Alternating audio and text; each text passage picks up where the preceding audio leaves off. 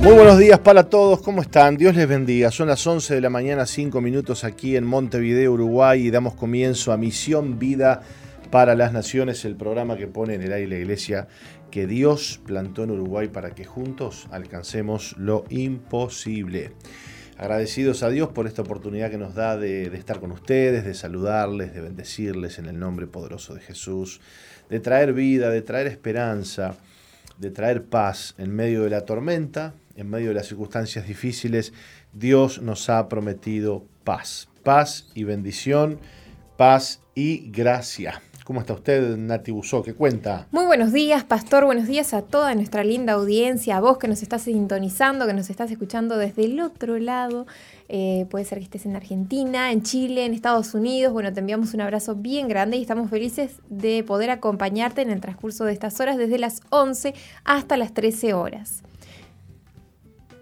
Buenísimo. Y aquí estamos, firmes como rulo de Eso, cuéntenos cómo se puede comunicar la gente y bueno, mandarnos algún mensajito, algún saludo. Bueno, ya tenemos las líneas habilitadas para que nos hagan llegar sus mensajitos al 094-929-717 y si estás en el exterior anteponiendo más 598-94-929-717. Queremos darle la bienvenida a, nuestra audiencia que nos está escuchando y nos está sintonizando desde el departamento de Salto por medio de Radio Preferencia 95.1. También eh, saludamos a Piedra Alta 105.5 en Florida, Radio FM Centro 102.7 en Durazno, Radio Bles 80 8.3 en San Juan, Argentina. Saludamos a aquellos que se conectan por medio de la página www.soe.com.uy, también a aquellos que nos siguen por medio de la aplicación Tuning y a aquellos que nos escuchan en los diferentes canales. Eh, temporalmente por esta semana por YouTube no estaremos saliendo, pero sí estamos saliendo por el Facebook de MBTV y por los diferentes eh, medios que, que acabé de mencionar. Saludamos también a aquellas personas que nos escuchan a partir de las 4 de la madrugada. Buenísimo. Ustedes se pueden comunicar con nosotros y eh, compartir, saludar, contarnos, pedirnos oración y contarnos qué es lo que están haciendo y dónde y desde dónde nos están escuchando. Bueno, se está viniendo el fresquito, Nati, está cambiando el clima por estos lados. No es que haga, que, haga frío todavía, ¿no? Pero... Ya hay que salir con un saquito. Bueno, usted, yo sigo con mi remerita manga corta todavía. Este, no soy friolento, pero bueno, esperamos a que los tiempos este, empeoren en cuanto a temperatura se refiere para abrigarnos un poquito, un poquito más. Bueno, muy bien, les contamos que nuestro apóstol está bien, Nati, este, está cursando bárbaro todo, este, se va recuperando, así que estamos contentos por eso. Y bueno, lamentamos eh, hoy, por otro lado, el fallecimiento del pastor Martín Bell, un, bueno, un amigo, de hecho fue, nos contaba usted, Nati, que fue su primer pastor. Así es. Fue el pastor que te mm. predicó el Evangelio. Un, empresario él, este, y pastor además, eh, bueno, lamentablemente falleció por COVID y, bueno, este, a orar por su familia, que Dios traiga consuelo, que Dios traiga paz en medio de toda esta situación difícil. Y, bueno, es muy triste lo que está pasando, ¿no? Y nos, van tocando casos más de cerca, ¿no? Cada vez más de cerca, este, gente que conocemos, gente que, que queremos, este, colegas, compañeros de trabajo, familiares. Este, bueno, ha aumentado mucho todo el tema del contagio.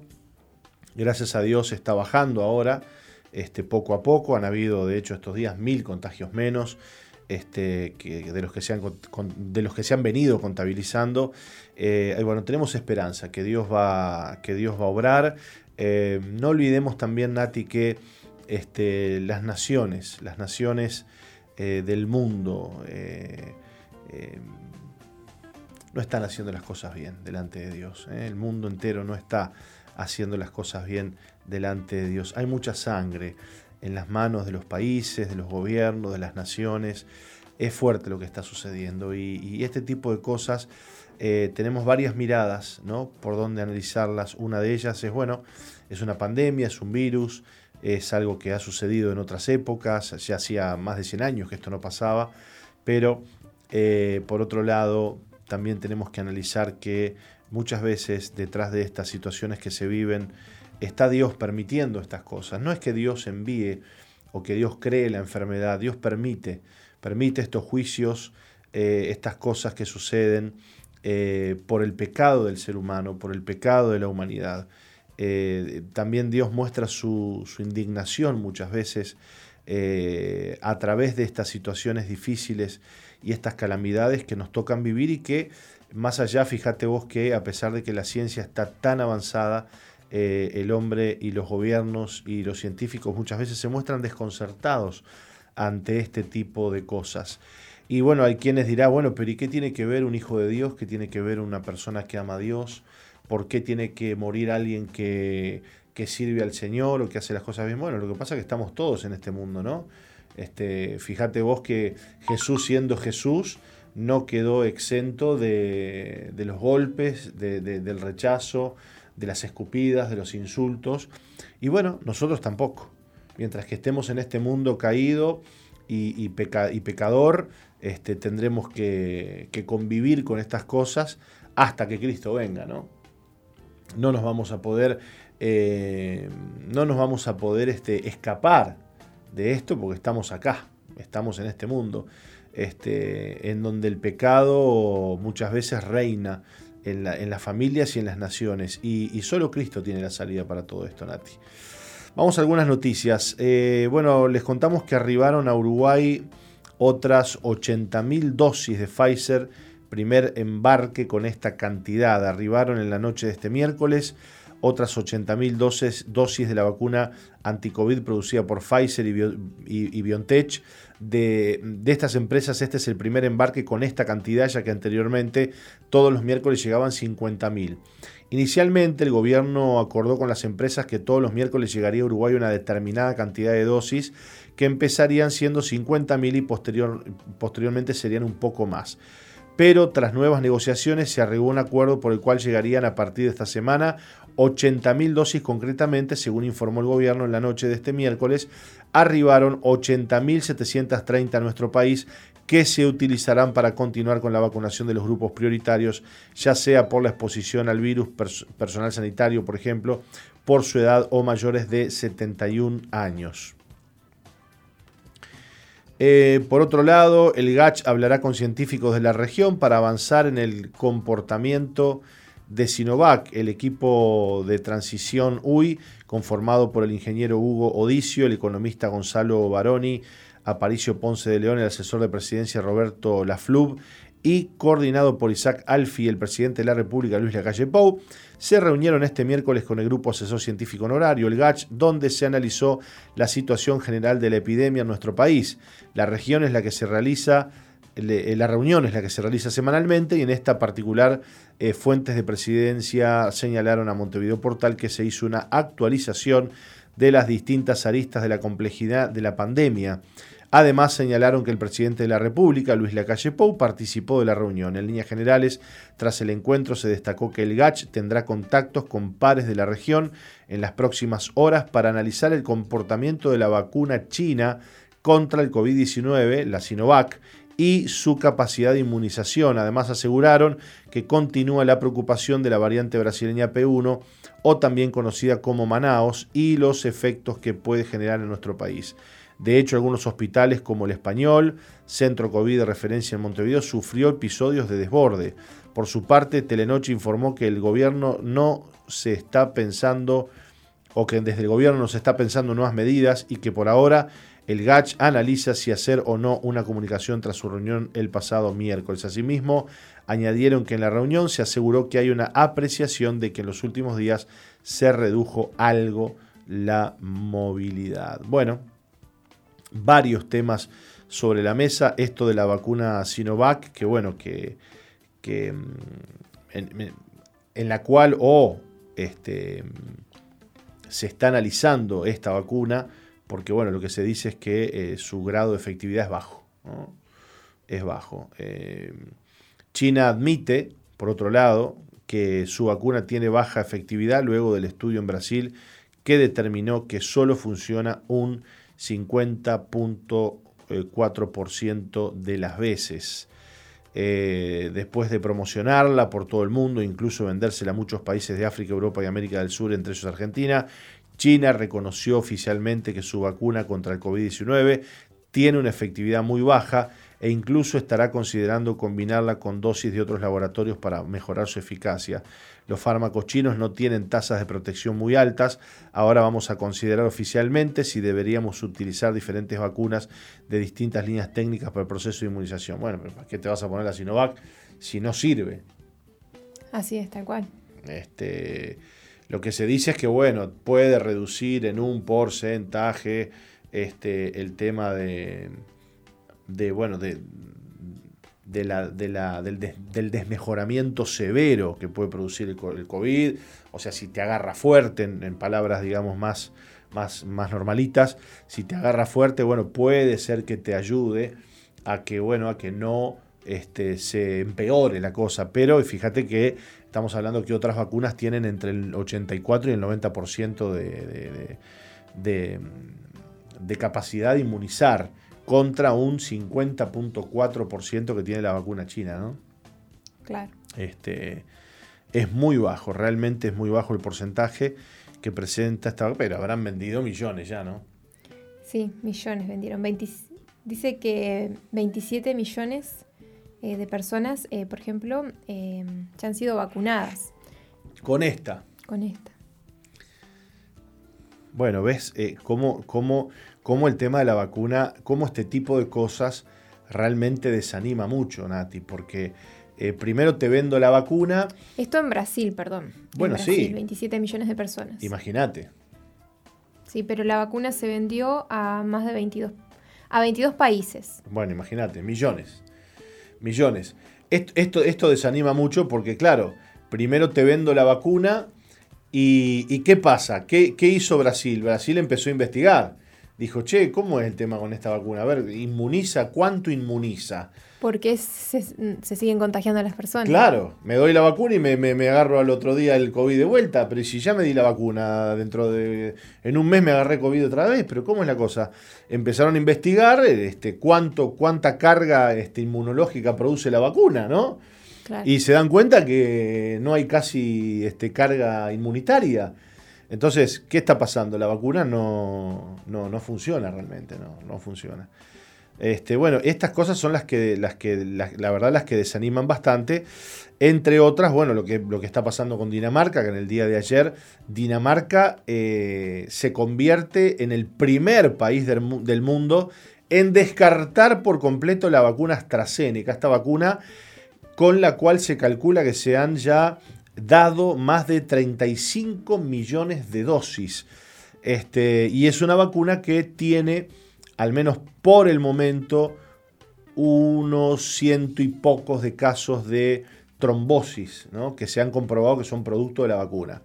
Esta trombosis que este, se, ya se comprobó que es producto de la vacuna AstraZeneca, se produce de una manera muy rara y en pacientes con pocos glóbulos blancos. Entonces, eh, claro, Dinamarca se puede dar el lujo este, de decir no queremos la vacuna AstraZeneca. A ver, por otro lado van a decir, pero escuchame una cosa, 35 millones contra ciento y pico de casos de, de, de, mm, ¿cómo fue que dije? De, de trombos. ¿Cuánto sería el porcentaje? 0.0001, claro si lo medís de esa manera, es muy bajo el porcentaje. Pero es como jugar a la ruleta rusa, ¿no? Si vos sabés que la AstraZeneca te trae trombos en un 0.0%, fíjate vos, este, a mí hace poco me decía una doctora, dice, mire, este, eh, usted conviene que se, que se, ¿cómo es? que se anticoagule. ¿no? Querían que yo me anticoagule porque tuve hace poco un episodio de una arritmia, una arritmia cardíaca, ¿no? que no es algo tan grave, hasta los deportistas tienen arritmia cardíaca, ¿no?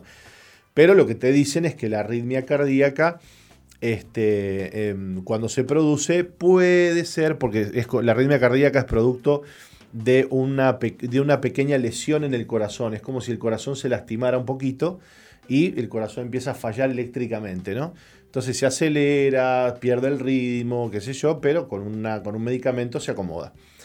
Entonces dice que eso puede producir algún, alguna, algún coagulito que viaje por la sangre y no vaya a ser que se este, tranque por alguna venita en el cerebro y se produzca algún este, accidente cardiovascular, ¿no? Este, más conocido como ACV. Entonces este, me querían dar una pastilla para anticoagularme todos los días. Digo, pero escúchame una cosa, digo, yo me llevo a cortar, tengo alguna herida interna, me pasa algo, le digo, ¿qué sucede? Ah, no, se, se, se va en sangre, ¿no? O sea. Claro. Eh, le digo, y, tanto vale la pena que yo me anticoagule. Le digo, ¿cuál es el porcentaje de probabilidades de que yo haga un accidente cardiovascular? Le digo, ah, bueno, ese 0.0%, este, ¿no? Este, bueno, le digo, mejor no me anticoagulo y, y confiemos que no va a pasar nada. Pero viste cómo es, ¿no? Siempre la estadística, la matemática, ¿no? O sea, si me doy la AstraZeneca, ¿qué probabilidades hay de que me produzca trombo? Y bueno, un 0.0%. ¿Usted quiere correr ese riesgo?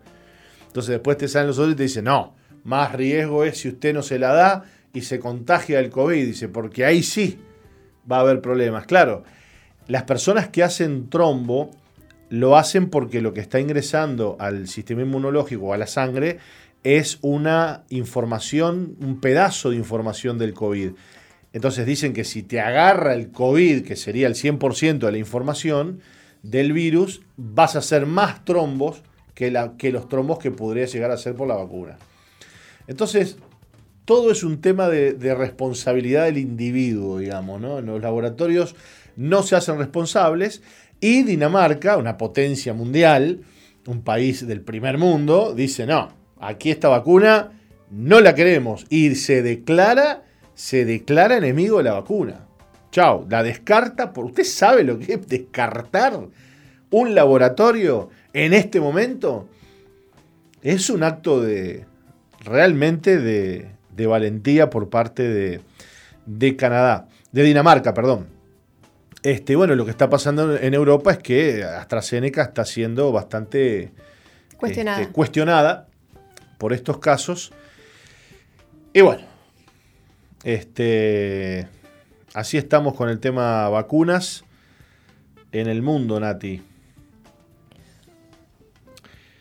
Bueno, por Israel tenemos buenas noticias. A ver, cuénteme algo bueno, por favor, se lo pido. Los grupos de turistas vacunados podrán comenzar a visitar Israel nuevamente el 23 de mayo. Ah, pero esa no es una buena noticia. ¿Y si yo no me vacuno? Bueno, pero usted se puede hacer un, ¿Qué me hago? Un examen que diga que. Acá dice los vacunados, sí, obviamente, como que tienen prioridad. Pero si usted es negativo, también puede entrar. ¿Ah, sí? Y sí, tiene que tener un. Aunque ellos te piden el, la vacuna. Te piden la vacuna. Te, piden, la, vacuna. Te piden la vacuna. Todo el mundo está yendo para ese lado, digamos. Si vos querés entrar acá. O sea, hasta la semana pasada en la Unión Europea se había dicho del, del carnet verde este, famoso, ¿no? Que te pedían tres cosas. O la vacuna, o que fueses negativo, o que tengas los anticuerpos. O que tengas la carga, la carga de anticuerpos, claro. Ahí está. Eh, esta noticia dice que eh, aquellos promociona que aquellos que estén vacunados van a poder entrar a Israel. Israel comenzará a permitir que un número limitado de turistas vacunados ingrese al país a partir del 23 de mayo. Esto lo anunció el Ministerio de Salud y el Ministerio de Turismo en un comunicado conjunto. El anuncio se produce más de un año después de que Israel cerró sus fronteras a los extranjeros para combatir la propagación del coronavirus. El levantamiento de restricciones solo se aplica a los turistas que vienen en grupos. Los viajeros individuales podrán ingresar en una etapa posterior. Todos los turistas y peregrinos que ingresen al país deben presentar una prueba COVID-19 negativa antes de abordar su vuelo a Israel. Una vez que aterrizan deben hacerse otra prueba de PCR, además de una prueba serológica para demostrar que han sido vacunados contra el coronavirus. Después de abrir la economía, es hora de permitir el turismo de manera cuidadosa y calculada, dijo la ministra de Salud Julie Edelstein. La pandemia ha afectado enormemente a la economía de Israel, especialmente a su industria turística. Israel experimentó una caída del 80% en el turismo en el 2020, según las cifras del gobierno publicadas en enero. Es hora de que las ventajas es hora de que la ventaja única de Israel como país seguro y saludable comience a ayudarlo a recuperarse de la crisis económica. Esto lo dijo el, ministro de Turismo Farkash Hakohen. Bueno, vio todo lo que le piden, ¿no? ¿Leyó eso o no? Claro, sí, la, que seas negativo, pero aparte una prueba serológica que demuestra si tuviste, eh, si te diste la vacuna. Claro, claro, claro. Tenés que hacerte la prueba serológica, tenés que tener un, negativo, tenés que... Este, todos los chiches, ¿no? Sí, un negativo cuando salís para tomar el avión y un negativo cuando llegás. Y encima la serológica para ver si realmente te diste la vacuna, ¿no? Sí. Bueno, esto se viene, es lo que se viene en el mundo, ¿no? Para viajar este, quieras o no, te exijan los países la obligatoriedad de la vacuna o no, vos puedes estar en un país como el nuestro, donde aquí no es obligatorio vacunarte, pero si querés entrar a otros países, cada vez más, este, cada vez más va a, hacer así la cosa. Y bueno, quieras o no, eh, eh, te, están obligando a, te están obligando a vacunarte cuando este, las vacunas están dando un montón de problemas como los que ya los que, los que ya hemos comentado ¿no? por aquí. Así que este, no, no, no, no está tan fácil la cosa ¿no? con el tema de la, de la vacunación. Bien, eh, ¿qué otra noticia tenemos por allí, Nati? En Estados Unidos, la ONU apoya que los niños intercambien material sexual propio en Internet. Es una noticia que le hemos obtenido de actual.com. De las más de 7 mil millones de personas del planeta, es probable que no más de unas pocas miles hayan alguna vez oído del comentario general número 25 recién publicado por el Comité de la ONU sobre los Derechos del Niño.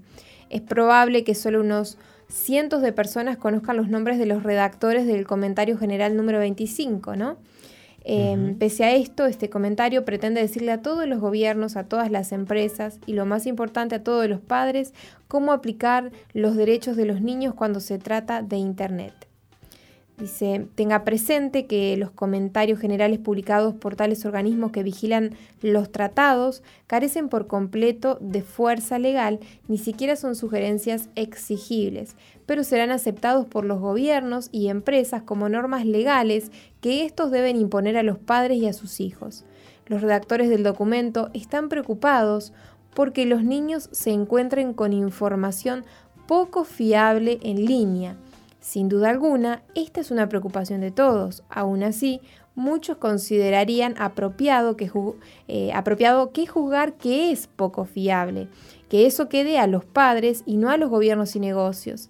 En la situación actual, los gigantes de las redes sociales determinan que ciertos puntos de vista, usualmente los políticos políticamente conservadores, están fuera de juego y son por consiguiente bloqueados. Por otra parte, los gigantes tecnológicos se niegan a bloquear el acceso a pornografía dura por parte de los niños. Facebook, por ejemplo, está entre los más prominentes proveedores de pornografía infantil en el mundo. Uno de los asuntos que puede resultar más alarmantes a los padres es que los niños tienen el derecho a la libertad de expresión, incluida la libertad para buscar, recibir e impartir información e ideas de todo tipo, usando cualesquiera medios de elección. La mayoría de los padres en el mundo seguramente tendrían objeciones a esta noción de que los niños tengan un derecho a información de todo tipo de cualquier fuente. El comité que está preparando este documento pidió a algunos niños informar al comité sobre sus pareceres. Mire usted, ¿no? El comité le pidió a los niños. Sí, sí. Estos niños reportaron que valoraban buscar en línea información y apoyo relativos a la salud y el bienestar, incluidos acerca de la salud física, mental y sexual y reproductiva, pubertad, sexualidad y concepción. Los redactores continúan diciendo que los adolescentes querían especialmente acceso a servicios en línea de salud mental y de salud sexual y reproductiva, gratuitos, confidenciales, apropiados a su edad y no discriminatorios. Previamente la ONU ha, ha definido esto como servicios de salud reproductiva, de modo que incluyan el aborto. El Comité sobre los Derechos del Niño es el comité de expertos designados por Estados miembros de la ONU para hacer sugerencias a los países firmantes acerca de cómo implementar el tratado subyacente, en este caso la Convención sobre los Derechos del Niño. Los conservadores, particularmente en los Estados Unidos, han criticado el tratado por muchas razones, entre ellas que el tratado considera a los niños como poseedores de, de derechos separadamente de sus padres es una noticia que hemos obtenido de actual.com. Bueno, es terrible esta noticia. Este, y, es, eh, digamos, la onda y, la movida eh, que, estamos viendo en este, en este tiempo que tiene que ver con separar el deseo de los niños de eh, la autoridad de sus padres. ¿no? O sea, de alguna manera u otra, quitarle a los padres el, deber inherente que tienen como padres, que es, bueno, la patria potestad, decidir, decidir como adultos que son qué clase de educación y qué clase de contenido sus hijos van a poder ver.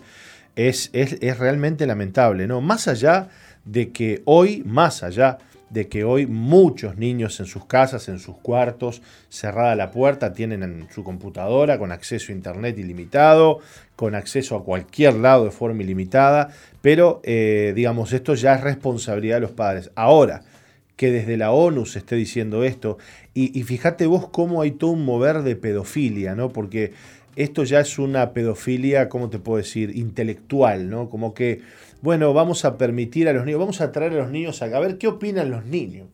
o sea, estamos locos. Intelectualmente, a ver, traes un niño, a, ¿qué, te va a decir un niño? Sí, yo quisiera esto, quisiera lo otro.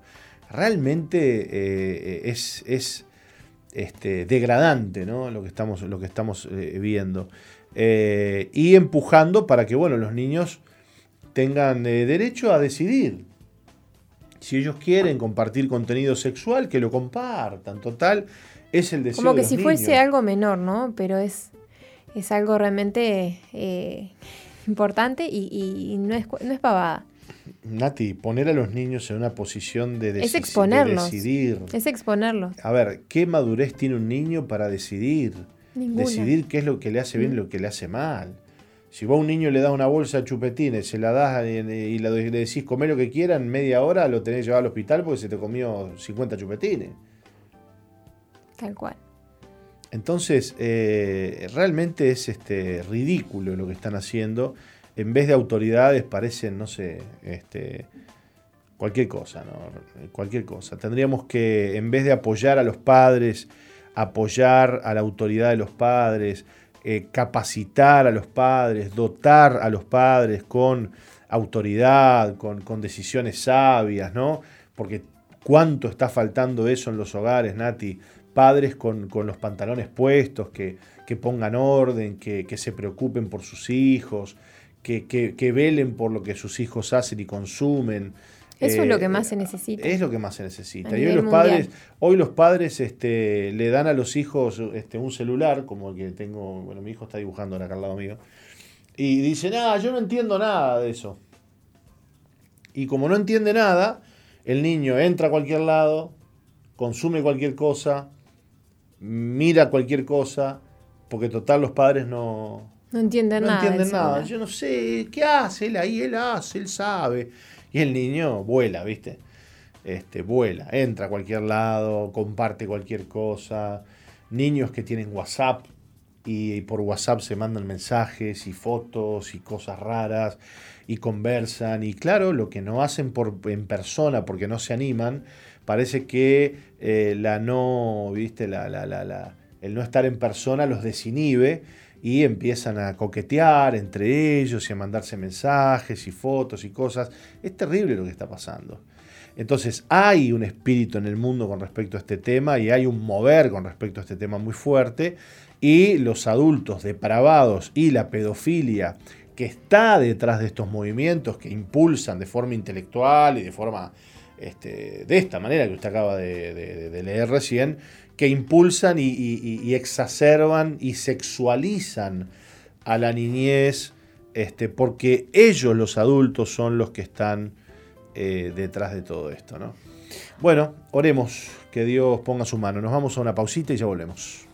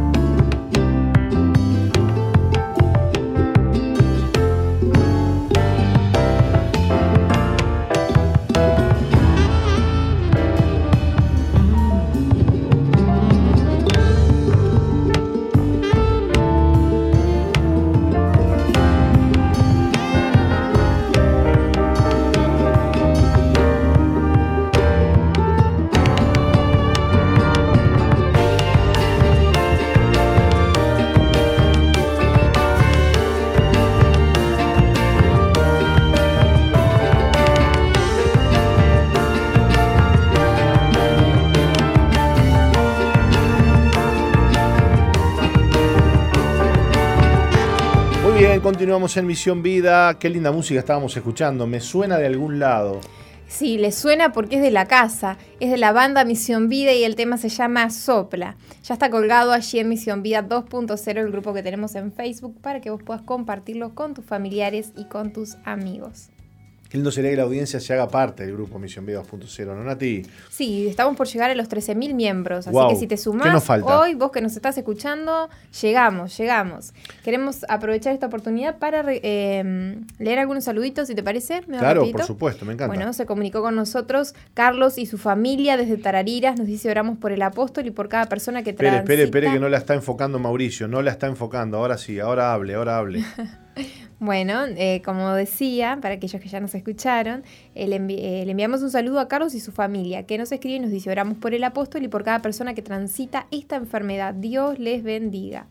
También tenemos a eh, Álvaro de Salto, que dice, hola, pido apoyo y oración por un trámite en el BPS que hace tiempo que estoy esperando a cobrar lo que me corresponde y todavía no me llega. Así que nos envía saludos.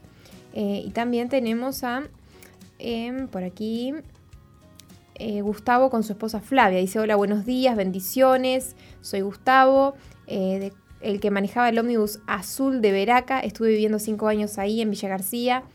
Eh, bueno, contando que ya estamos terminando esta enfermedad que está muy de moda, pero en Victoria, en Jesús, en fuerza, cuidémonos entre todos y estamos escuchando juntos con mi esposa Flavia. Saludos, así que saludos para ellos que nos escuchan. Saludos para ellos, saludos para ellos. ¿Quién más anda por ahí, Nati? ¿Tenemos algún otro saludo? Les recordamos la línea de comunicación 094-929-717 y si están en el exterior anteponiendo más 598-94-929-717. También tenemos el chat eh, abierto en vivo de señalsoe.com.uy que también nos puedes contar desde dónde nos estás escuchando, ya que eh, no tenemos el chat del canal de YouTube. Buenísimo. Bueno, les recordamos a todos que a partir de mañana viernes a las 20 tenemos encuentro virtual, encuentro online. Eh, este encuentro que es especialmente para las personas que nunca han hecho un encuentro y que quieren eh, aprender más del Señor, que quieren, eh, bueno, arreglar sus cuentas con Dios, ¿no? Que quieren arrepentirse, que quieren tener eh, un, encuentro fresco con el Señor, bueno, anótense a participar porque allí tratamos temas como bueno, el pecado, el arrepentimiento, aprendemos qué es la, naturaleza caída, eh, confesamos nuestros pecados. Mire, la gente termina bendecida, con paz, con restauración, con un encuentro con el Señor. Realmente es una de las actividades más lindas que tenemos como, como iglesia el encuentro.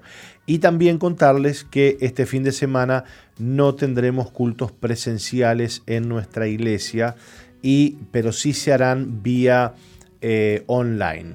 El domingo, por ejemplo, tendremos a las once y media de la mañana una, una transmisión de culto que será lo que sería el culto de la mañana, pero también la prédica del, final del encuentro, que, en la cual se hablará sobre llenura del Espíritu Santo. Qué lindo. Y luego, a las 19 y 30 horas, sí se transmitirá el culto mm, propiamente dicho, que bueno, no será presencial, sino que se, se hará este, una transmisión y una prédica especial para, para, ese, para esa reunión de la noche. Así es. Así que están todos invitados. Buenísimo. Eh, anótese, puede anotarse para el encuentro, ¿eh? 095-333-330 para inscribirse y participar del encuentro o con tus pastores y con tus líderes. También te puedes inscribir. Buenísimo, buenísimo, buenísimo. Bueno, queremos compartir una reflexión con ustedes eh, titulada La transformación. Si usted la tiene por allí, Nati, y la quiere comenzar a leer, por favor, le agradezco. Tengo cuatro reflexiones, pero esa no la tengo. ¿No la tiene? De hoy, ¿no? Es. Eh, bueno, yo la. Ah, espera un poquito que capaz que yo abrí una que, que era de anteayer, ¿eh? Ojo, ¿eh? Ojo, ojo, ojo. Estoy mal yo entonces, ¿eh? Bueno, ¿qué tiene usted por allí? El amor conlleva dolor, ¿qué le parece? Me parece muy La tengo aquí abiertita. Me parece muy bien. Dice, eh, El amor conlleva dolor de Francis Franchipan dice, y ahora permanecen la fe, la esperanza y el amor, estos tres, pero el mayor de ellos es el amor. Esto está en Primera de Corintios 13:13. 13. Muy linda reflexión. El amor es el valor más elevado en el reino. Es la motivación central de todos los mandamientos. Es Dios mismo. Primera de Juan 4:8. Es la motivación detrás de la misión de vida de Jesús y conlleva dolor. El amor conlleva una relación que a su vez involucra a otro ser humano. Todos nosotros, los seres humanos, creamos problemas, pecamos. El pecado daña a otras personas. Si amamos a la gente, tenemos que lidiar con el dolor que causa el pecado. Cuenta el autor, eh, dice, yo tengo queridas y fieles relaciones con gentes de todos los ámbitos, matrimonio, familia, trabajo, congregación y amigos. Aún así, todas ellas conllevan dolor. Fidelidad y paciencia significa soportar el dolor de las relaciones durante un largo periodo de tiempo. La belleza del amor es digna del dolor que conlleva, pero tiene un precio. El dolor es el precio del amor. Efesios 4:2, soportándonos unos a otros en amor. El dolor de relaciones queridas lleva en diversas, llega en diversas dimensiones. Primero padecemos cuando aquellos con quienes tenemos una relación son débiles. Ellos no pueden hacer todo lo que deberían, por tanto nosotros necesitamos cubrir la diferencia. No hay aquí un daño intencional, es más, un peso que un dolor. Romanos 15.1 dice, así que nosotros, los que somos fuertes, debemos sobrellevar las flaquezas de los débiles. La segunda dimensión es que indirectamente sentimos el dolor de otros. Jesús lloraría durante su tiempo diario de oración, Hebreos 5.7, al sentir el sufrimiento de otros. Eh, Pablo de Saulo dijo que él sintió el sufrimiento de aquellos en las congregaciones bajo su autoridad. Este dolor es un dolor espiritual, no su propio dolor. Es la sentida identificación de compasión e intercesión. La tercera dimensión del dolor es cuando alguien a quien usted ama lo lastima. Aquí el dolor es más directo. La profundidad del amor es la intimidad. La intimidad exige sinceridad. La sinceridad genera vulnerabilidad. Esto significa que usted puede ser lastimado o herido. Cuando somos lastimados, tenemos la gracia de Jesús que nos ayuda a perdonar, a pasar por alto, a comunicar, a recibir sanidad. Aún así, el proceso duele. Jesús padeció el dolor de la crucifixión para mantener una relación con nosotros. Él nos perdonó en la cruz. Colosenses 3, 13, 14 dice, soportándonos unos a otros, perdonándonos unos a otros. Si alguno tiene queja contra otro, como Cristo nos perdonó, así también hacerlo, hacerlo vosotros. Y sobre todas estas cosas, vestidos de amor, que es el vínculo de la unidad. Estamos llamados a seguir las pisadas de Jesús. No, no comportarnos, no comportamos como Él eh, lo hizo en la cruz, como Él nos perdonó, Perdonar, perdonamos nosotros a otros. Él pagó el precio para continuar en relación con nosotros. Padeció por amarnos. Nosotros padecemos dolor a fin de amar a otros. Caminamos por fe en el tipo de sacrificio, en el tipo de sacrificado amor que Jesús tuvo por nosotros. Bueno, qué, linda la reflexión, ¿eh?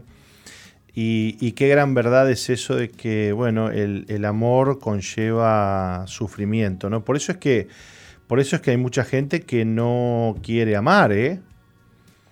Por, el precio que hay que pagar. Y sí, y sí, prefieren no meterse, no comprometerse con nada ni con nadie, porque lo que pasa es que el, compromiso en sí es amor, ¿no? Cuando usted eh, se compromete, a ver, no hablemos de una persona, por ejemplo, hablemos de, hablemos de un lugar. Cuando usted se compromete con, con su iglesia, por decir algo, bueno, usted ama su iglesia. Usted ama a quienes están en la iglesia. Usted ama a la gente, pero ama también el, lugar, ama también lo que significa, por ejemplo, su iglesia. Las personas que no se comprometen son personas que no aman. ¿Y por qué no aman? Y porque no quieren sufrir. Imagínate un Jesús no comprometido, ¿no?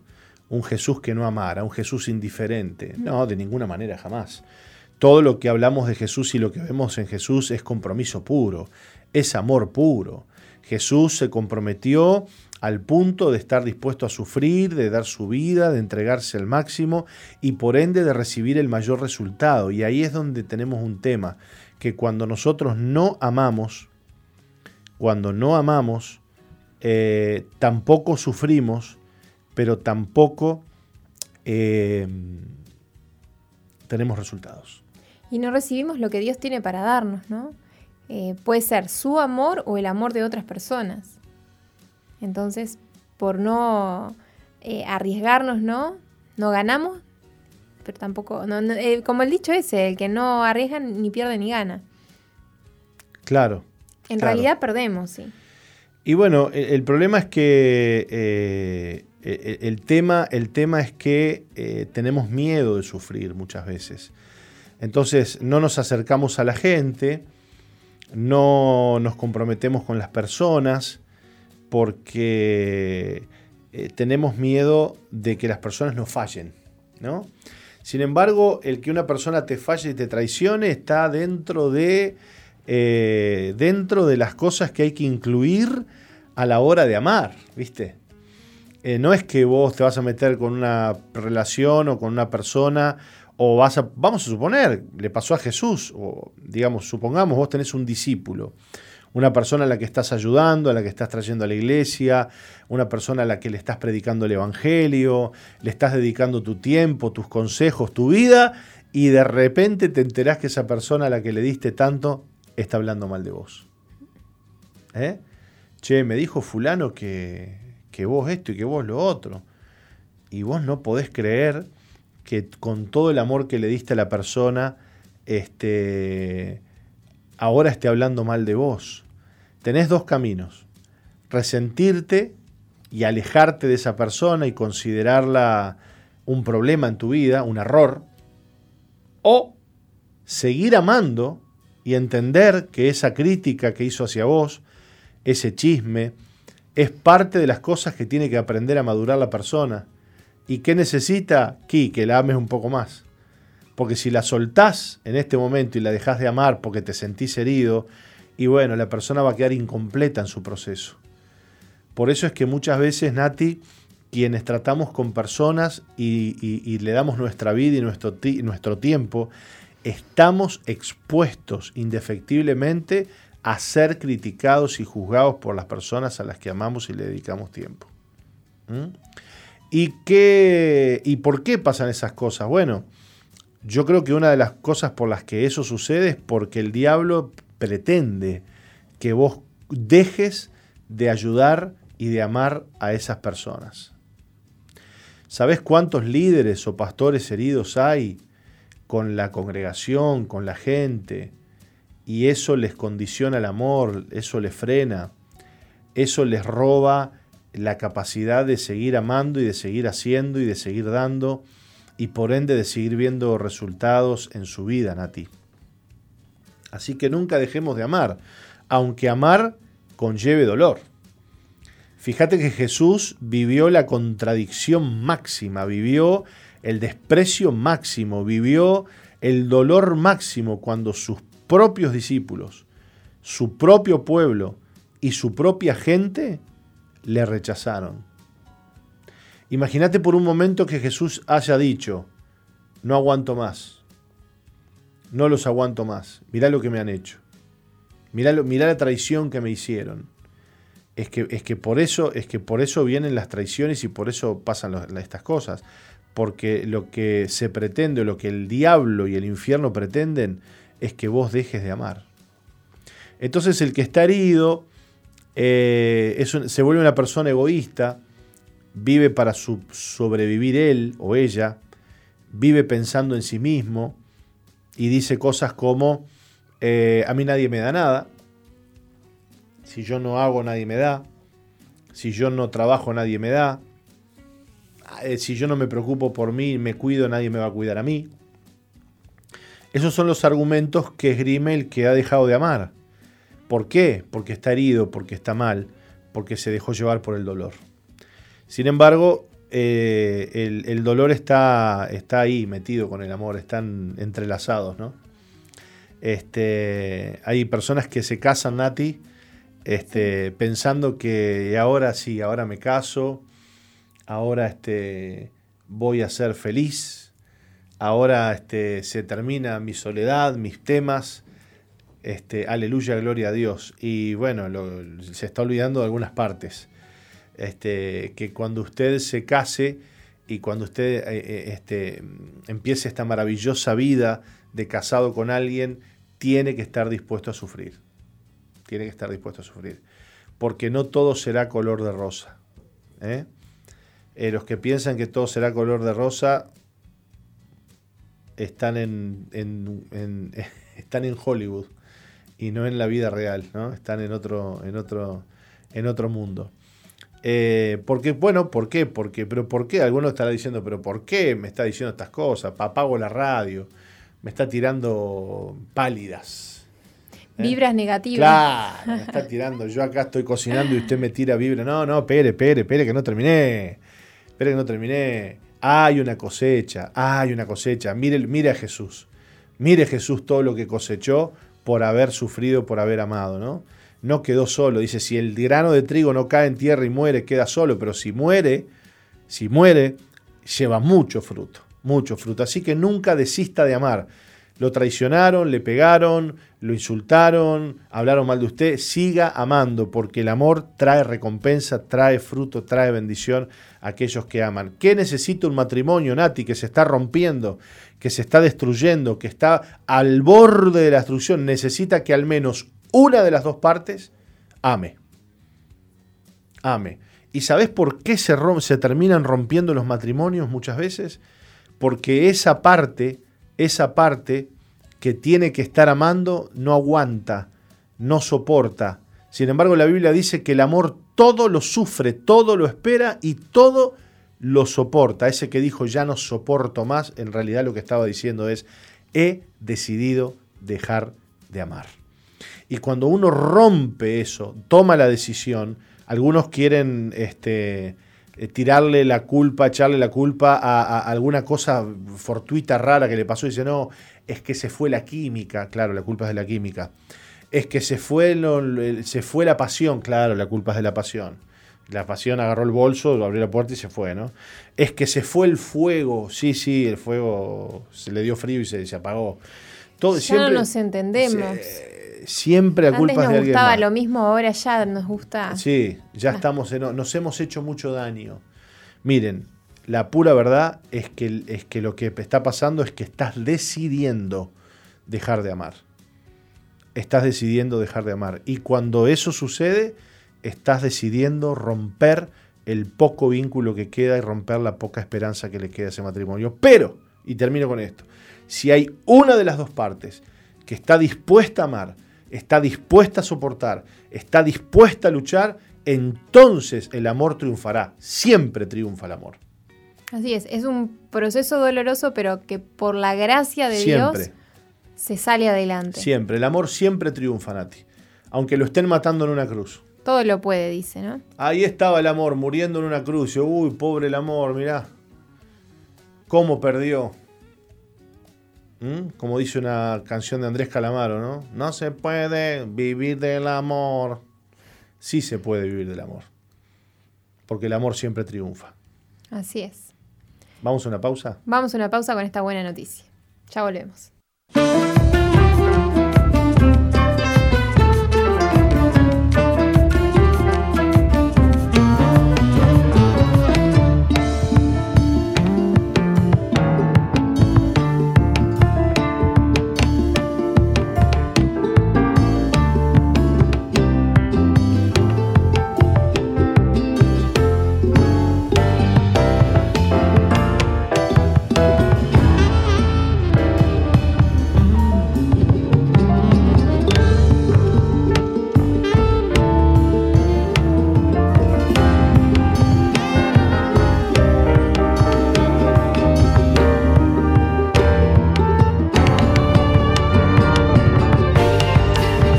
Escuchando, Nati, este tema tan bueno, me gustó. Bien, estaba sonando Jonah Ocaño con el tema Sangre.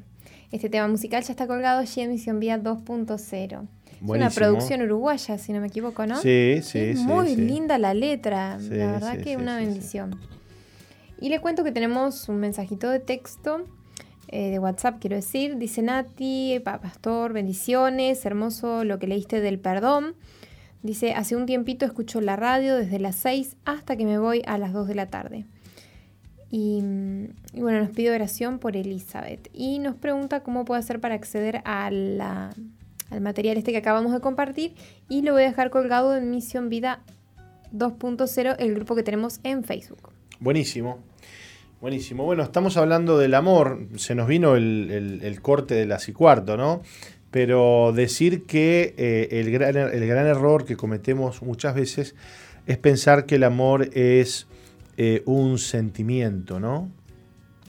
Y que no es una decisión. Entonces, em, las personas dicen, no, pero yo no quiero ser hipócrita conmigo misma, yo no quiero este, em, ser falluta, si yo no lo siento, no, no, no, no, no lo hago.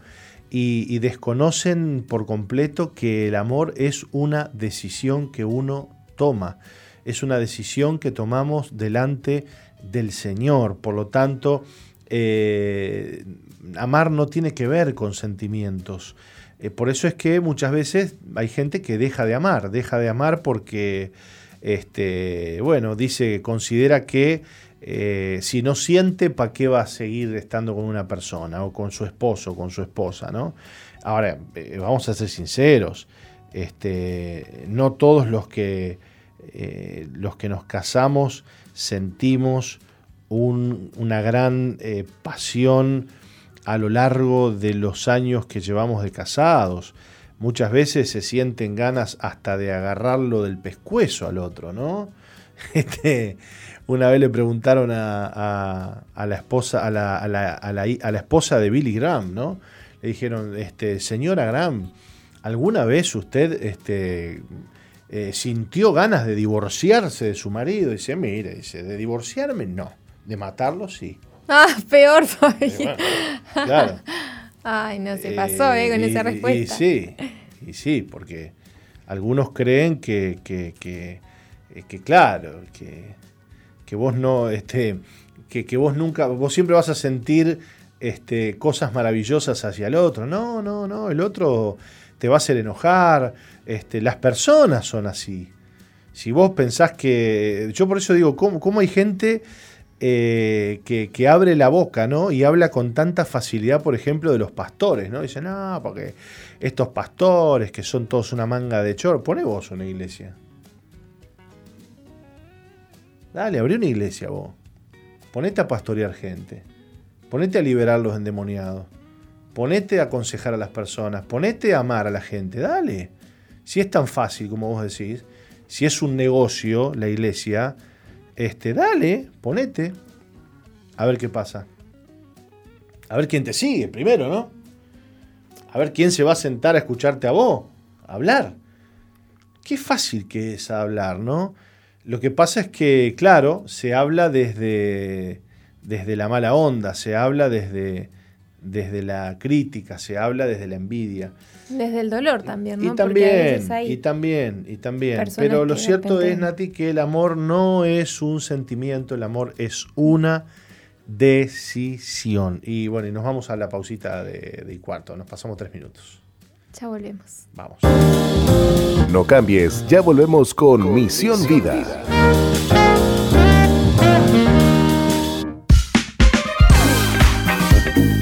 Misión Vida, ahora más 2.0. Interactúa con nosotros en la red. En Facebook, Misión Vida 2.0 o ingresa en nuestro website www.misionvida.org. Ahora, más 2.0.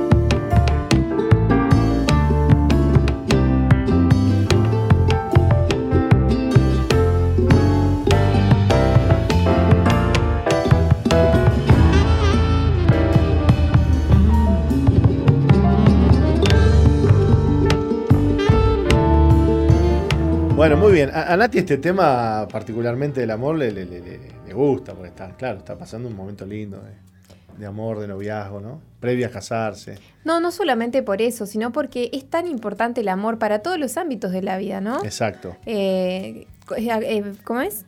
Fue, eh, fuera del aire, como que nos reíamos un poco de la canción de de Andrés Calamaro, dice usted, no se puede vivir del amor. Sí, sí, sí. Eh, y usted decía que sí, que se puede. Y la Biblia que dice que el amor todo lo puede, todo lo sufre, todo lo soporta. Y necesitamos amor para todas las áreas de nuestra vida. En el trabajo, para con nuestros colegas, necesitamos amor. ¿Eh? Aguantarlo a colocho, no es fácil. Ahí está. No, no. Em, en todas las áreas de nuestra vida, con nuestra familia, no solamente con la persona que amamos, con nuestro esposo, nuestro cónyuge, con nuestros hermanos, en todas las áreas. Y, en todo lo que vayamos a hacer también. Exacto. Eh, ya sea mm, en todo, en todo, porque lo, hasta, no sé, lavar un piso, lo que sea, necesitamos el amor. Ya le dijo la, le, dijo este el, el, hijo a la mamá, ¿no? Este, mamá, ¿qué le has puesto a esta, a esta comida? Y la mamá, yo me acuerdo de mi abuelita, este, mujer esforzada, bella, con sus manitos con artrosis, este, dobladitas, y ella me cocinaba, ¿no? Y a veces en momentos de, de escasez, de pobreza, no había muchas cosas, ¿viste? Entonces decía, bueno, abuelita, hacete un guisito de arroz. Ella hacía un guisito de arroz. No me pregunte qué, le, ponía, qué hacía, pero nunca más he probado en mi vida esos guisos de arroz que hacía mi abuelita. ¿Y qué le ponía? Amor. Amor. Por sobre todas las cosas. Amor, amor, amor. Ay, esa dedicación y bueno, a ver, que quede bien. Y el amor, el amor te lleva a la excelencia. Cuando uno tiene amor, este, termina haciendo las cosas con un, con un toque, que en realidad es un toque de Dios, ¿no? Por eso es todo lo que Dios ha hecho es hermoso, es lindo, es bello, es bueno, ¿no? Porque está cargado con la excelencia que produce el amor. Ahora, las cosas que no se hacen con amor y no, tienen ese destello, ¿viste? No tienen esa luz, no tienen esa, esa, esa, esa, mm, esa, esa aureola. ¿Por qué? Y porque están hechas con descuido, con el no me importa, con el y bueno, lo hago así, ¿viste? Con el, y bueno, es lo que hay, valor, ¿no? En cambio, las cosas que están hechas con amor tienen un reflejo muy especial que este, terminan, se terminan viendo bien, se termina, terminan sabiendo bien y terminan eh, produciendo en la persona que recibe eso una reacción positiva. Una reacción positiva a veces eh, no es tanto eh, lo técnico detrás de un quehacer, sino que eh, tiene que ver con el amor que se le pone y el cuidado que se le pone a las cosas que hacemos. Entonces, amar es tan importante en la vida. Por eso esos padres que quizás no tienen mucho o no tenían nuestros padres tantos conocimientos como los padres de ahora. ¿Eh, Nati?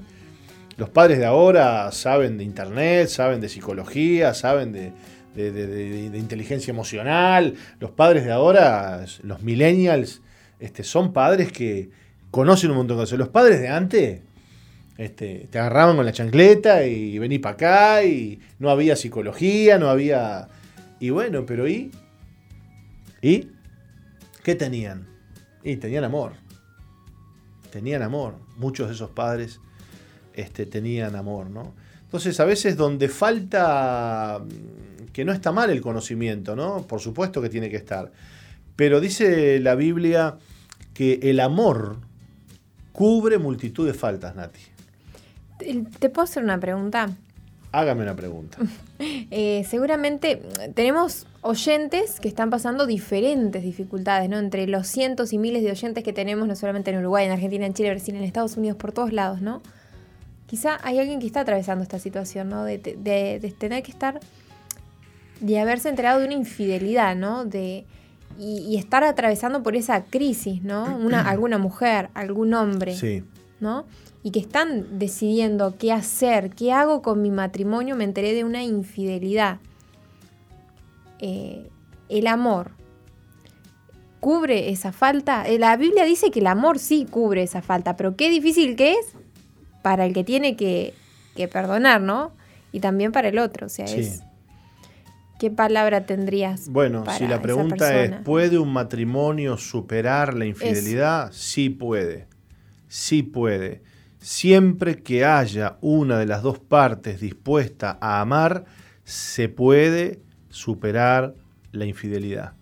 La infidelidad no es una mala palabra para el amor. La infidelidad no es eh, algo incurable para, para, el amor. El amor puede con todo. Jesús, Jesús hablaba del divorcio y dice, el, Dios aborrece el divorcio. Pero ¿por qué, ¿por qué se permiten las cartas de divorcio? Por la dureza de vuestros corazones, dijo el Señor. Porque el hombre no estaba dispuesto a perdonar a la mujer, o la mujer no estaba dispuesto a perdonarlo al hombre. Entonces, el divorcio no, no existe como una salida en sí mismo. El divorcio es el producto de la dureza del corazón de los hombres, de la, del, corazón no perdonador de la gente. Ahora, cuando usted perdona, y bueno, eh, no tiene solo que ver con un acto, porque claro, a veces pensamos que amar es, es, una, es, una, es un evento. Dice, bueno, te, te, te amo hoy, ahora, mañana, no sé. Claro. Por eso es que cuando una persona se casa con otra, eh, se está casando para toda la vida. Y la decisión que está tomando es una decisión que tiene que perdurar en el tiempo. Por eso dice que el amor todo lo sufre, todo lo espera, todo lo soporta. No se desvanece. No, nunca deja de ser, fíjate vos. Entonces, cuando alguien se casa, y bueno, tiene que estar dispuesto a seguir amando a pesar de los problemas que van a venir sobre el matrimonio. Y entre ellos muchas veces está la infidelidad. Es que a veces ni siquiera se consuma una infidelidad. A veces hay alguna tentación por, parte de alguna de las dos partes. A veces este, alguna de las dos partes va y le dice al otro, mirá, este, te quiero confesar que eh, me vino un pensamiento con una persona o con otra, ¿no? Y de repente la otra persona lo toma como que, uy, me engañaste, mirá lo que vos me hiciste. A veces los hombres somos bastante machistas en ese sentido, en el sentido de que si es la mujer la que te engaña, no tiene perdón de Dios. Pero si el que engaña es el hombre, y bueno, la mujer tiene que perdonarlo porque el hombre es débil, el hombre es, esto, es lo otro. ¿Cómo, ¿Cómo es la cosa? Así que si la que engaña es la mujer, no se perdona, y si el que engaña es el hombre, hay que perdonarlo cuantas veces sea necesario. Eso es un, gran error, un gran error. Y lamentablemente, las mujeres generalmente perdonan más que los hombres, o perdonan o a veces transan, pero no perdonan. Dicen, bueno, ¿Cómo sería así eso de tranza? Y el tranza es, es, una cosa como, bueno, este, vamos a seguir juntos, sí. Por los hijos. Te equivocaste, por, los hijos, bueno, y la relación más o menos continúa los ponchazos, pero en cualquier vuelta, en cualquier pelea, en cualquier situación, la mujer le recuerda al hombre, lo culpabiliza del de el adulterio que cometió. Y, eso es muy duro porque eso va desgastando la relación, ¿no? Como decía un hombre, dice, mi esposa, pastor, no es histérica, es histórica, ¿no? No olvida nada, no perdona. Y, no hay cosa peor que una mujer resentida. Una mujer resentida es una mujer amargada, una mujer triste, una mujer que no ha soltado el pasado y que además lastima y termina destruyendo. Ponele que eh, si no hay perdón y no hay amor, Nati, el matrimonio va a ir camino a la destrucción indefectiblemente. Pueden haber tranzas, pueden haber negociaciones, pueden haber contratos, pueden haber este, un montón de cosas de por medio, este, legales y de habla y de palabra, pero si no hay amor, la relación no va a perdurar. Lo que habrá será un caos, será un ambiente nefasto en el hogar, en los hijos, en la familia, porque donde no hay amor hay reproches, hay odio, hay resentimiento, hay muerte, hay amargura, hay tristeza, el clima que se respira es un clima este, eh, eh, eh, contaminado y totalmente envenenado, pero donde hay amor se respira paz.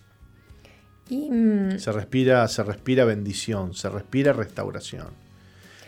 Es un proceso que obviamente duele muchísimo, ¿no? No estamos hablando de que es algo fácil, el, perdonar al otro, ¿no? El perdonarse mutuamente. Bueno, lo, dijiste la palabra clave, es un proceso. Pero es un proceso y en el cual no, no están solos, no, estamos solos, sino que Dios eh, ha prometido acompañarnos y Él nos da de su gracia y de su favor para poder hacerlo. Exactamente, exactamente. Y además la persona que, mm, que decide perdonar al otro, eh, tiene que saber que eh, todos los días va a tener que tomar esa decisión. Todos los días va a tener que tomar esa decisión. Porque a veces sucede que eh, perdonamos, pero siempre tenemos ese as bajo la manga, ¿no? Te perdono, pero este, te la voy a cobrar. Me la vas a pagar. Y eso es muy duro. El que perdona tiene que perdonar como Dios perdona. ¿Y cómo perdona a Dios? Se olvida. Olvidando. Se olvida. En nuestro caso, el olvido es una decisión, porque nosotros no tenemos la facultad que tiene Dios de, de, borrar el archivo de la memoria, no podemos hacer eso. Ahí va a estar el recuerdo. Pero sí podemos tomar la decisión de no traer ese recuerdo a la memoria. No lo voy a hacer. ¿Por qué no lo voy a hacer? Por principios porque, porque el amor me lo pide, porque el perdón me lo pide, porque la relación me lo pide, pero básicamente el amor. El amor no hace nada indebido, dice la Biblia. No busca lo suyo, no guarda rencor, no es jactancioso, no se envanece. Mirá vos, cuántas cosas tiene el amor, ¿no? Este versículo está buenísimo para tenerlo en un cuadrito en, en la casa, ¿no? Y sí. Em, ayer eh, comencé eh, una de las, bienvenidas del curso que estoy haciendo y nos decían, eh, anótense en la tapa del cuaderno qué los motivó a iniciar este curso, por qué lo están haciendo. Porque a lo largo del camino van a venir dificultades, obstáculos y se van a desanimar y van a querer abandonar. Pero recordar qué es lo que te motivó a estar haciendo este curso es lo que te va a ayudar a permanecer y a eh, seguir con esa pasión y con esa energía que tenías al principio. Entonces, qué bueno que estaría poder eh, tener un cuadrito o esa palabra, o lo más lindo es agravar nuestro corazón, ¿no? De lo que habla Corintios sobre el amor, sobre la preeminencia del amor. Y no olvidarnos, ¿no? De que, de que el amor fue lo que unió a esas dos personas. En este caso estamos hablando de un matrimonio, ¿no? Pero lo podemos llevar a varias, a varias áreas de la vida. Sin duda que sí, sin duda que sí. Yo te propongo una pausa, Nati. Bueno. Y cuando volvamos seguimos hablando y le damos cierre al tema. ¿Qué te parece? Me parece muy bien. Ya volvemos.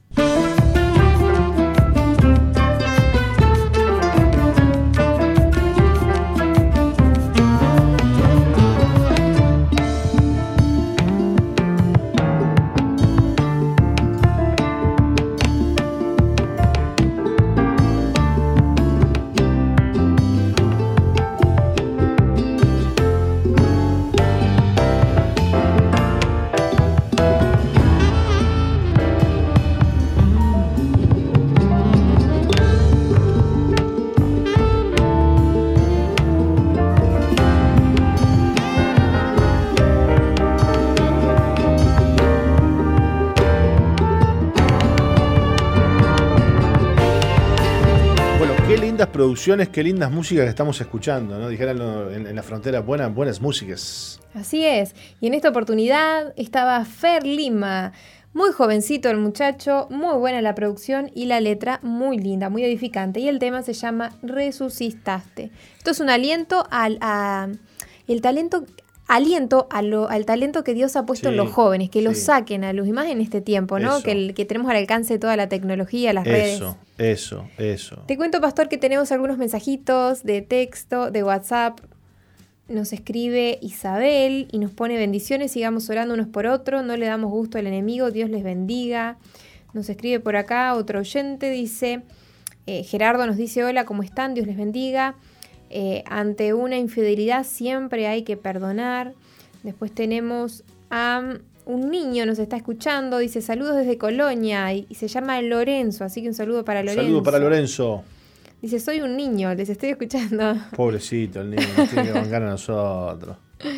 Bueno, dice a este otro mensaje, dice hola, bendiciones. Yo tengo otro niño acá, mire, mire, a ver. A ver, si, lo podemos... A ver, a ver salude, salude, salude, mire. Hola, ahí detrás del termo. Él está dibujando ahí en el celular. ¿Qué estará pensando? Me tengo, que, me, tengo me tengo que aguantar esta charla. Ah, está aprendiendo mucho en este día. Eso. Bueno, dice, tenemos otro mensajito por acá que dice, hola, bendiciones. Y es una pregunta relacionada al tema del el amor. A ver. Y eh, la infidelidad. Dice, pero si tu marido te engaña más de una vez, ¿lo perdonás sin nada a cambio? ¿Perdonás por amor y te sigue siendo infiel? Pregunta, ¿no es mejor divorciarse? Y hay otra pregunta, pero no sé si quiere ir por partes. Sí, sí, sí, pues haga todo. Ah, todo junto, bien. Todo si tu marido te golpea, bien. Si tu marido te golpea, lo perdonás, pero te sigue golpeando. ¿Qué opinan? Bueno, lo que nosotros opinamos importa poco acá, ¿no? Este, lo que importa es qué dice Dios, ¿no? en primer lugar. Eh, vamos a llamarlo al apóstol, ¿qué le parece? Ah. Para que nos responda a esta pregunta. Este, mm, bueno, no, a ver, eh, hay algunas cosas. Dice, en un momento dado dice, si te engaña, así lo perdono sin nada a cambio, sí. Digamos, el, eh, a ver, supongamos este escenario. primero, me organizo, me organizo la, mente, porque a veces la computadora se, se acelera. Eh, yo tengo que perdonar indefectiblemente a lo que el otro haga. Si el otro cambia, si el otro no cambia, si el otro se arrepiente o no se arrepiente, yo lo tengo que perdonar, porque si no lo perdono, incurro en un pecado que es el pecado de odio y de resentimiento y de falta de perdón. Empecemos por ahí. O sea que el perdón no es algo que yo hago por la persona, es algo, es algo que yo hago por obedecer a Dios. ¿Se entiende esto? Sí, se entiende. Porque cuando yo suelto perdón en función de lo que el otro hace, entonces no perdono. O entonces tengo la excusa para no perdonar. No, yo no lo perdono porque él nunca me pidió perdón. Yo no lo perdono porque él jamás vino a decirme nada. Bueno, encontraste la excusa. Lo que pasa es que el perdón vos no lo tenés que dar por el otro, tenés que darlo porque Dios te manda a perdonar. Dios te manda a perdonar. Por lo tanto, la decisión de perdón es una decisión que tiene que ver con, y bueno, ser como Jesús. Cuando Jesús estaba muriendo en la cruz, ¿qué dijo? Perdónalos porque no saben lo que hacen, ¿no? Entonces, el perdón eh, tiene que ser dado sin esperar nada a cambio, número uno. Número dos, si la persona me engaña muchas veces, ¿no es mejor divorciarse? No. Nunca el divorcio es una opción para un cristiano, nunca debiera ser una opción para un cristiano. Si la separación, si la persona no, no se arrepiente y adultera una, dos, tres, bueno, está bien, no vas a estar con alguien que te vive engañando, ¿no? Eso está clarísimo, Dios no, no, no quiere eso para vos, separate de la persona. Pero hay que ver el caso también, Nati emitir un juicio así desde acá, sin conocer, sin ver, sin hablar con las personas, no es fácil. Pero nunca el divorcio es una opción para los cristianos. Y por otro lado, la última pregunta es, ¿qué pasa si me pega una y otra vez? Bueno, es lo mismo. Eh, primero, no debiera jamás levantarte la mano un hombre. Pero si por alguna razón, una discusión se acaloró, se fueron, bueno, hubo un empujón, un, lo que sea, bueno, hay que perdonar, siempre hay que perdonar. Lo que hay que decidir es si vas a seguir permitiendo que eso suceda, porque si vuelve a suceder, vos no estás obligado o obligada a vivir con una persona que te golpea. Entonces, y, y aquí este, cierro la idea. Perdonar no implica mantener la relación. ¿Se entiende lo que estoy diciendo? Se entiende. Si la persona te lastima, te pega, te maltrata físicamente, tú lo tienes que perdonar. Pero, no, implica. Pero no implica continuar con la relación. Así es. No implica. Porque no, no porque. Y ahí es donde muchos se confunden. Dice, no, yo no lo perdono porque no quiero volver con él. No, perdonalo y no vuelvas con él. Si te maltrató, si te golpeó, si te, si te, si te maltrató por años psicológicamente y estás mal y, estás enferma o estás herida o bueno, habría que ver, por eso digo, cada caso es cada caso. Pero el perdón no implica continuar con la persona. Ahora, siempre que hay perdón, hay posibilidad de restauración y hay posibilidad de arreglar las situaciones. Salvo en situaciones extremas como las que estamos diciendo ahora, que son por maltrato, por reiteradas, reiterados engaños y adulterios, ¿no? Este, no va a estar la persona con alguien que reiteradamente comete adulterio contra vos. Ahora, si la persona tuvo un desliz, se arrepintió, pidió perdón, nunca más lo volvió a hacer, bueno, este, vamos a darle la oportunidad, le vamos a perdonar, vamos a confiar que Dios va a obrar, que Dios va a hacer. Por eso, siempre, siempre nuestra confianza tiene que estar puesta en el Señor. Nuestra confianza tiene que estar puesta en, en el Señor. Y el perdón tiene que ser dado por causa del Señor. Y el deseo de restauración tiene que ser por causa de que el Señor me pide que así sea. Así que mientras hay perdón, hay esperanza, Nati. Así es. Bueno, usted nos dirá quién va a estar con nosotros. En este momento nos va a acompañar Jefferson Villasom. En este momento no, si no me equivoco, vamos a una pequeña Vamos a una pequeña pausa sí. Así es. Ya volvemos. No cambies, ya volvemos con Misión, Vida. Sigue al apóstol Jorge Márquez en su fanpage en Facebook, Jorge Márquez.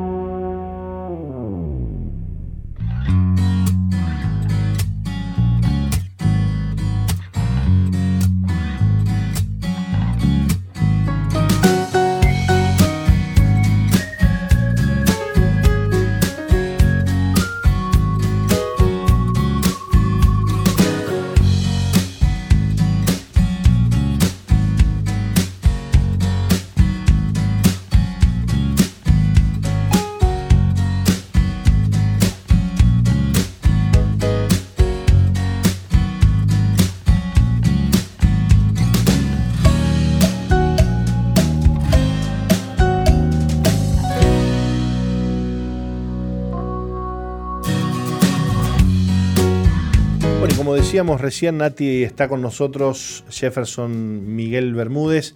Él nos va a contar hoy su testimonio y le damos la bienvenida. ¿Cómo está, Jefferson?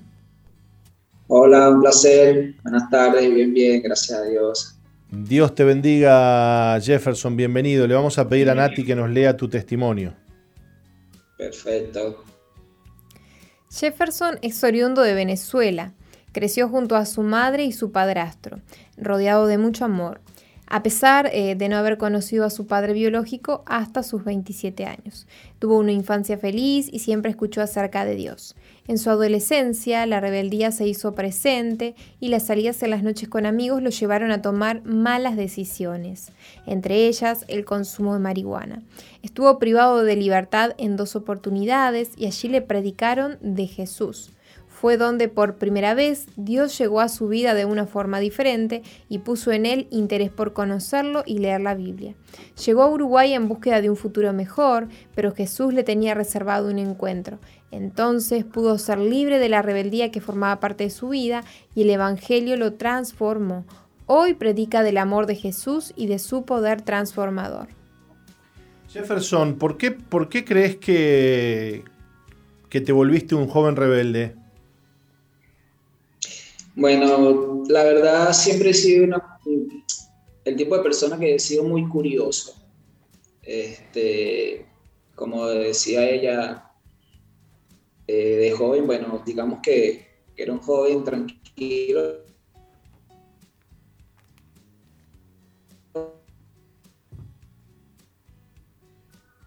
Conmigo, mis tíos, siempre me crié con ese tipo de familia no digamos de, bajos recursos, pero sí, sí me llevaron por el camino correcto, como quien diga. Siempre he escuchado de Dios y ese tipo de cosas, pero luego que agarré la adolescencia, eh, eh, cuestión de, de curiosidad, me la pasé con personas que les gustaba fumar marihuana, eh, las fiestas, las mujeres, ese tipo de cosas. Bueno, de, por sí vengo rodeado de una familia, por lo menos mis tíos, han sido muy mujeriegos. Y yo siempre vi eso, este, una mujer diferente, siempre, constantemente, y bueno, yo, yo, también crecí con eso, como quien dice, pues como que se lleva algo en la sangre. Y me crié así de esa manera.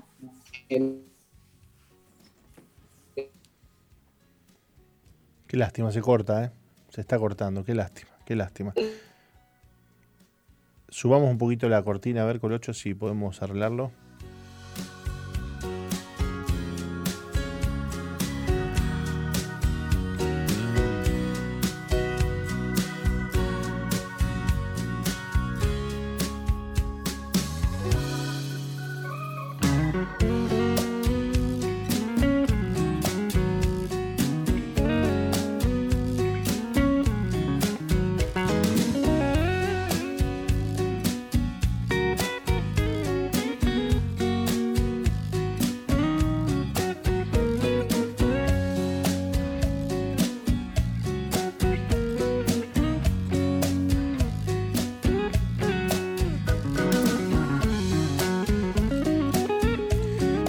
Lástima, se corta, se corta mucho la comunicación con, Jefferson, nos estaba contando su testimonio, eh, pero bueno, nos quedamos con que llegó a Uruguay él eh, en búsqueda de un futuro mejor, pero Jesús le tenía reservado un encuentro.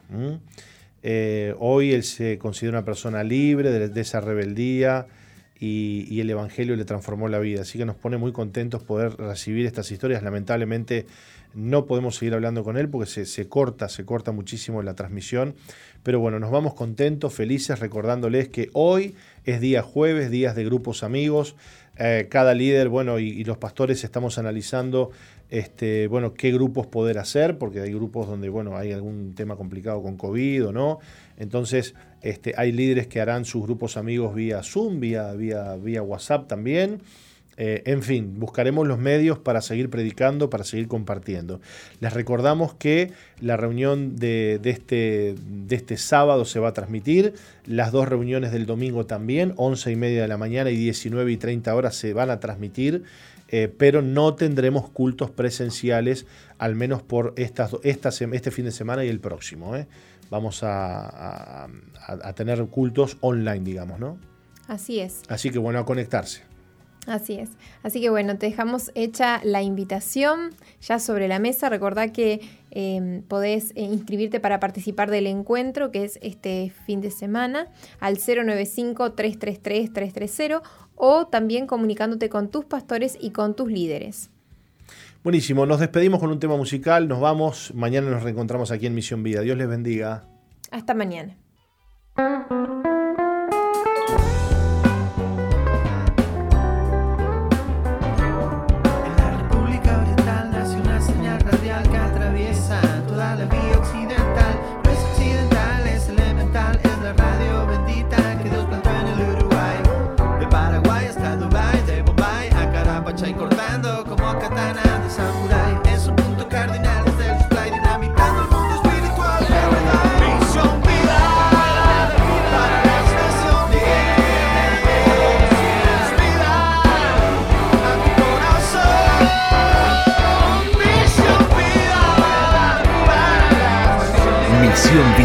La iglesia que Dios plantó en Uruguay para que juntos alcancemos lo imposible, presentó su programa exclusivo que conduce el apóstol Jorge Márquez.